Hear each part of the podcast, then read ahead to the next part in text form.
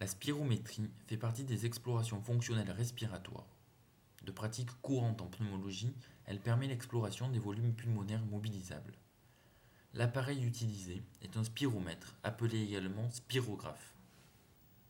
Avant toute chose, il est important de rappeler la définition des subdivisions du volume pulmonaire. Le volume courant, ou VT, est le volume de gaz inspiré ou expiré pendant un cycle ventilatoire normal.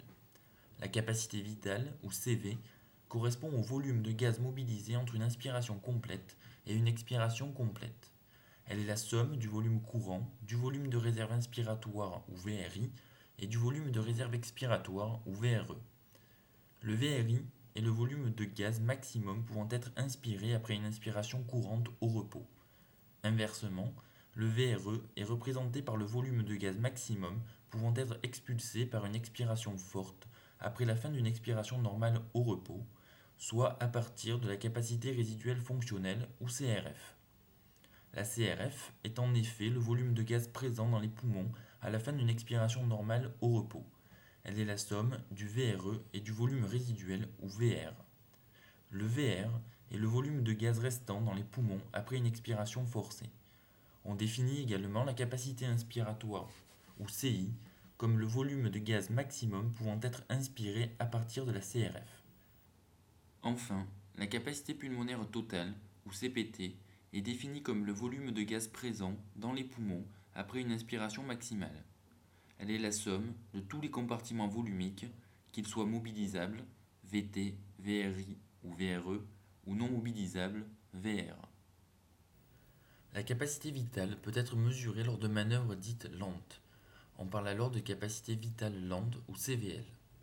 La CVL peut être obtenue de deux manières, soit par la CVL expiratoire, soit par la CVL inspiratoire.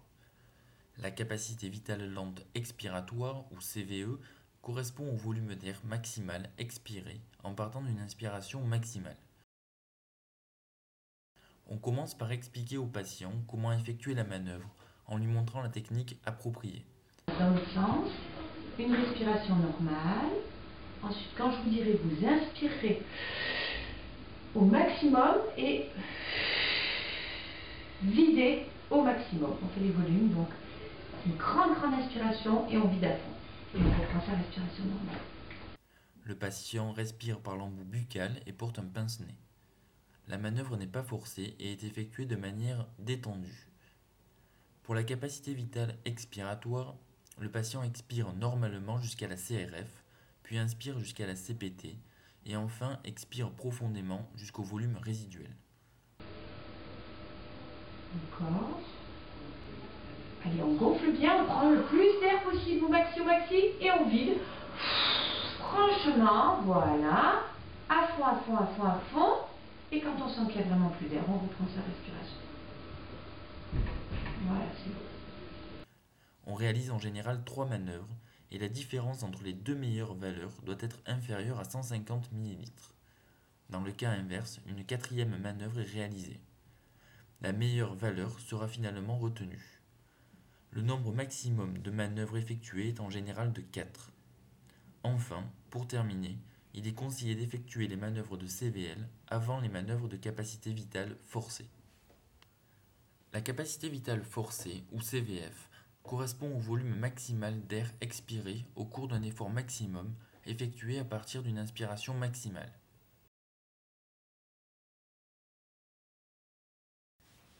Pour la manœuvre à circuit fermé, placez le patient correctement tête droite. Mettez en place le pince-nez.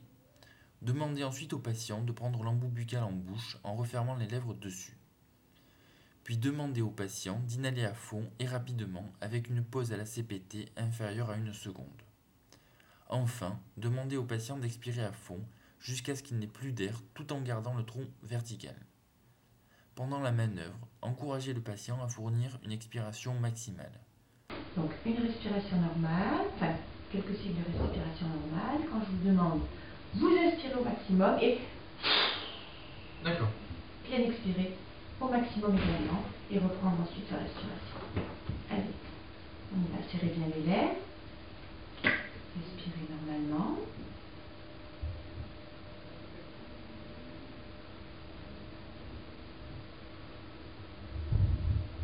Allez, inspirez bien. Allez, et on vide à fond, à fond, à fond, à fond, à fond, à fond, à fond. Et on reprend sa respiration normale. Voilà, Répétez la manœuvre au moins trois fois. Si la répétabilité des tests n'est pas satisfaisante, effectuez des manœuvres supplémentaires.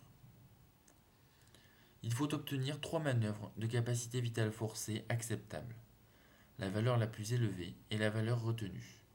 Cependant, la différence entre la première et la deuxième meilleure valeur doit être inférieure ou égale à 150 ml. Un maximum de 8 manœuvres est recommandé. Le volume expiré maximal pendant la première seconde, ou VEMS, correspond au volume maximum d'air expiré au cours de la première seconde d'une expiration forcée à partir d'une inspiration maximale. Le VEMS s'exprime en litres. Pour la mesure d'une courbe débit-volume forcé, le patient doit pouvoir réaliser une boucle expiratoire et inspiratoire complète en une seule manœuvre.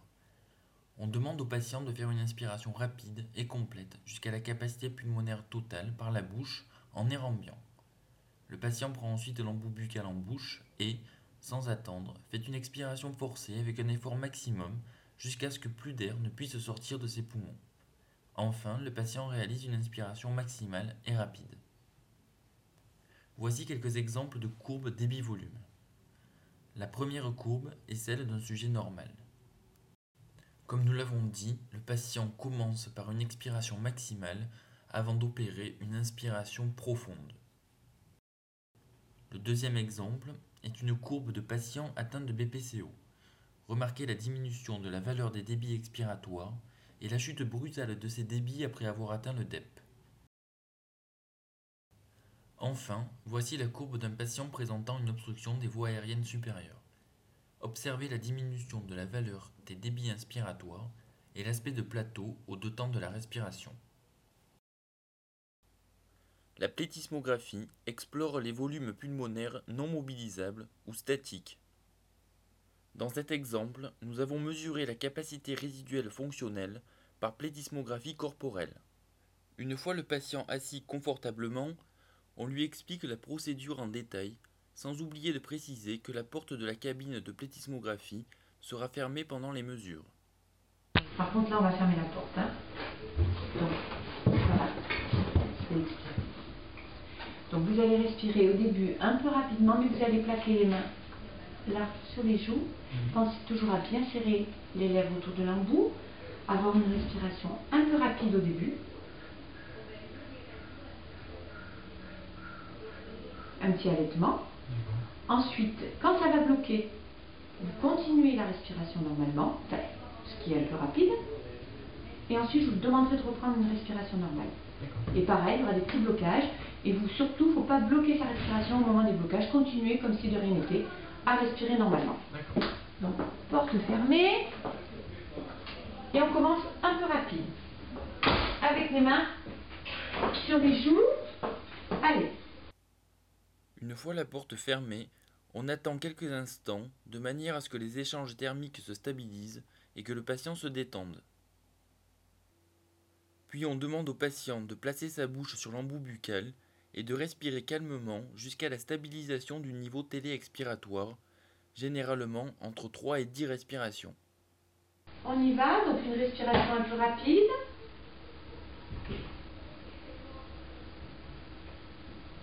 On continue, c'est bien, hein continuez. Très bien.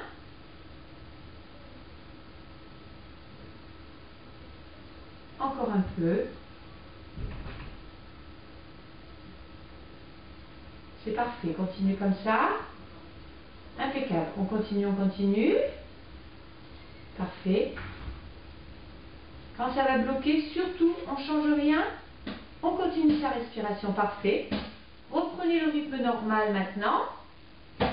Donc la respiration de tous les jours, tranquille. Reprenez tranquillement. Enregistrez une série de 3 à 5 manœuvres de halètement techniquement satisfaisantes et enfin ouvrir l'obturateur avant que le patient n'effectue une manœuvre de VRE suivie d'une manœuvre de CVI lente. Voilà, normal. Et quand ça bloque, on ne change rien, on continue. Bien. On reprend normalement. Ça bloque encore une fois, on continue. Parfait. Ensuite, on vide au maximum, soufflez à fond. Et une grande inspiration pour remplir. Voilà, parfait. Soufflez tranquille. Voilà. On définit un syndrome ou un trouble ventilatoire obstructif comme une diminution du rapport VEMS sur CV inférieur à 70%. Le syndrome restrictif est lui représenté par une diminution de la capacité pulmonaire totale en dessous de 80% de la valeur théorique et avec un rapport VEMS sur CV conservé. Enfin, le syndrome mixte associe les deux précédents syndromes. Voici l'exemple des résultats d'une exploration fonctionnelle respiratoire. La première colonne de chiffres correspond aux valeurs mesurées, la deuxième aux valeurs théoriques et enfin la troisième au pourcentage de la valeur mesurée par rapport à la valeur théorique. Deux rapports VEMS sur CV sont présentés le rapport VEMS sur CVL et le rapport VEMS sur CVF. Dans ce cas, privilégiez le rapport VEMS sur CVF. La valeur du rapport VEMS sur CVF est ici de 69% et non pas de 75% qui correspond au pourcentage théorique, ni de 92% qui correspond au pourcentage du pourcentage mesuré par rapport au pourcentage prédit. La valeur de 69% indique un trouble ventilatoire obstructif. Pour rechercher un syndrome restrictif, on prend le pourcentage de la valeur prédite de la capacité pulmonaire totale ou CPT. Elle est ici de 78%. Le patient présente donc un syndrome restrictif. Un trouble ventilatoire obstructif est considéré comme réversible si après un test au bêta-2 mimétique inhalé ou après une cure de corticoïdes oraux, on obtient une augmentation du VEMS ou du DEP de 15% par rapport à la valeur mesurée et ou une augmentation du VEMS ou du DEP de 12% par rapport à la valeur théorique et ou une augmentation du VEMS de 200 ml en valeur absolue. Prenons l'exemple de cette exploration fonctionnelle respiratoire. Ce patient est obstructif car il présente un rapport VEMS sur CVF à 49,99%. Les deux dernières colonnes de chiffres représentent pour la première les valeurs mesurées après un test au bêta-2 mimétique et pour la deuxième le pourcentage de la valeur mesurée après bêta-2 mimétique par rapport à la valeur mesurée initiale. Prenons pour exemple le VEMS. 117% correspond au pourcentage de la valeur mesurée après bêta-2 mimétique, soit 1,06 litres par rapport à la valeur mesurée initiale, soit 0,91 litres. On a donc une augmentation du VEMS de 150 ml en valeur absolue ou de 17% par rapport à la valeur initiale mesurée. Du fait de l'augmentation de 17% de la valeur mesurée du DEP, on pourra considérer que le trouble ventilatoire obstructif de ce patient est réversible.